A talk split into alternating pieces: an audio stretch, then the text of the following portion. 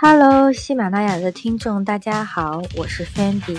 给我一支舞的时间，我要开始说书了。今天我们来侃侃霹雳舞。今天是新一周的第一个工作日，想必大家都有点小疲惫，所以今天呢，我们来聊点嗨的舞蹈，把周一的小情绪都通通炸掉。没错，今天我们要聊的就是燃烧的霹雳舞。各位朋友们，赶紧把耳朵竖起来，老司机开车啦！霹雳舞的英文名字叫 Breaking，所以中国人形象的译为霹雳舞。霹雳舞起源于美国，它的创始人是美国黑人歌星詹姆斯·布朗。他在1949年在电视上发布新歌的时候，顺便创作了一种新舞蹈，动作稀奇古怪，但独步江湖，就像鸟叔的江南 Style 一样，迅速爆红。所以成了当时热血小青年都争相模仿的对象。可以说，霹雳舞就是当时潮人的标配。然后慢慢的跳的人多了，逐渐演变成在街头进行跳舞比赛。霹雳舞一开始只不过是小青年炫耀体力的方式，反正就是在姑娘面前一通折腾，旋转跳跃，我闭着眼，显示他们的能耐和潇洒。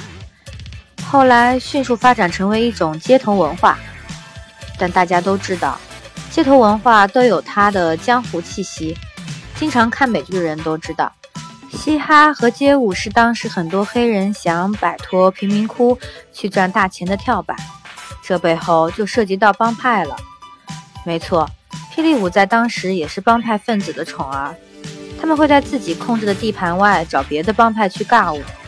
跳赢了就说这块地盘你以后不许来跳了，万一尬不过别人，就要打个群架把面子给找回来。真是流氓会舞蹈，永远赶不好。当然，人家美国也要进行精神文明建设的，所以慢慢的这种舞蹈文化越来越纯粹，斗舞也都是以讲文明树新风为标准了。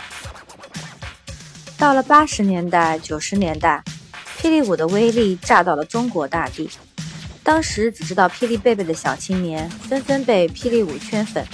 中国那会儿流行卡拉 OK 和舞厅作为场地，霹雳舞尤其让很多七零后为之疯狂。如果恰巧听我节目的你也是七零后，那就请给我一个赞吧。后来像张国荣、郭富城、小虎队等等超级偶像，都带着他们的霹雳舞姿圈走了无数女粉丝。据说阎王孙红雷同样也受到了巨大影响，在一九八八年，他还参加了沈阳的霹雳舞大赛，结果发挥失常，获得了三等奖，痛失东北舞王的称号。为什么我想到孙红雷跳舞就那么想笑呢？霹雳舞可谓是影响了一代人，连姚明都在二零零六年的 NBA 全明星赛前大秀了一段霹雳舞姿，成为他职业生涯的经典。如今，姚明荣升为中国男协主席，不知道他在开年会的时候是否会来个开场舞，调动下气氛呢？那 Breaking 作为嘻哈文化重要标志之一，受到世界各地很多年轻人的推崇。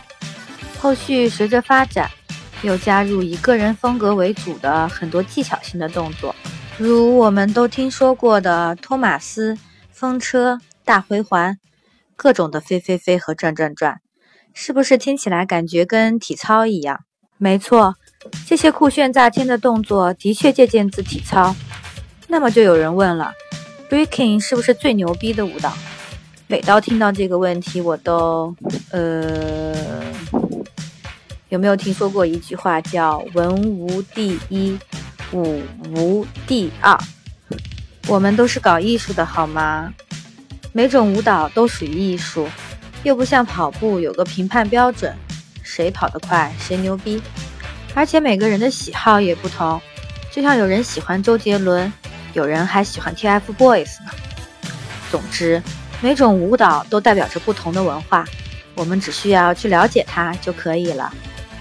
欢迎收听本期的 Fendi 侃舞蹈，咱们下期见。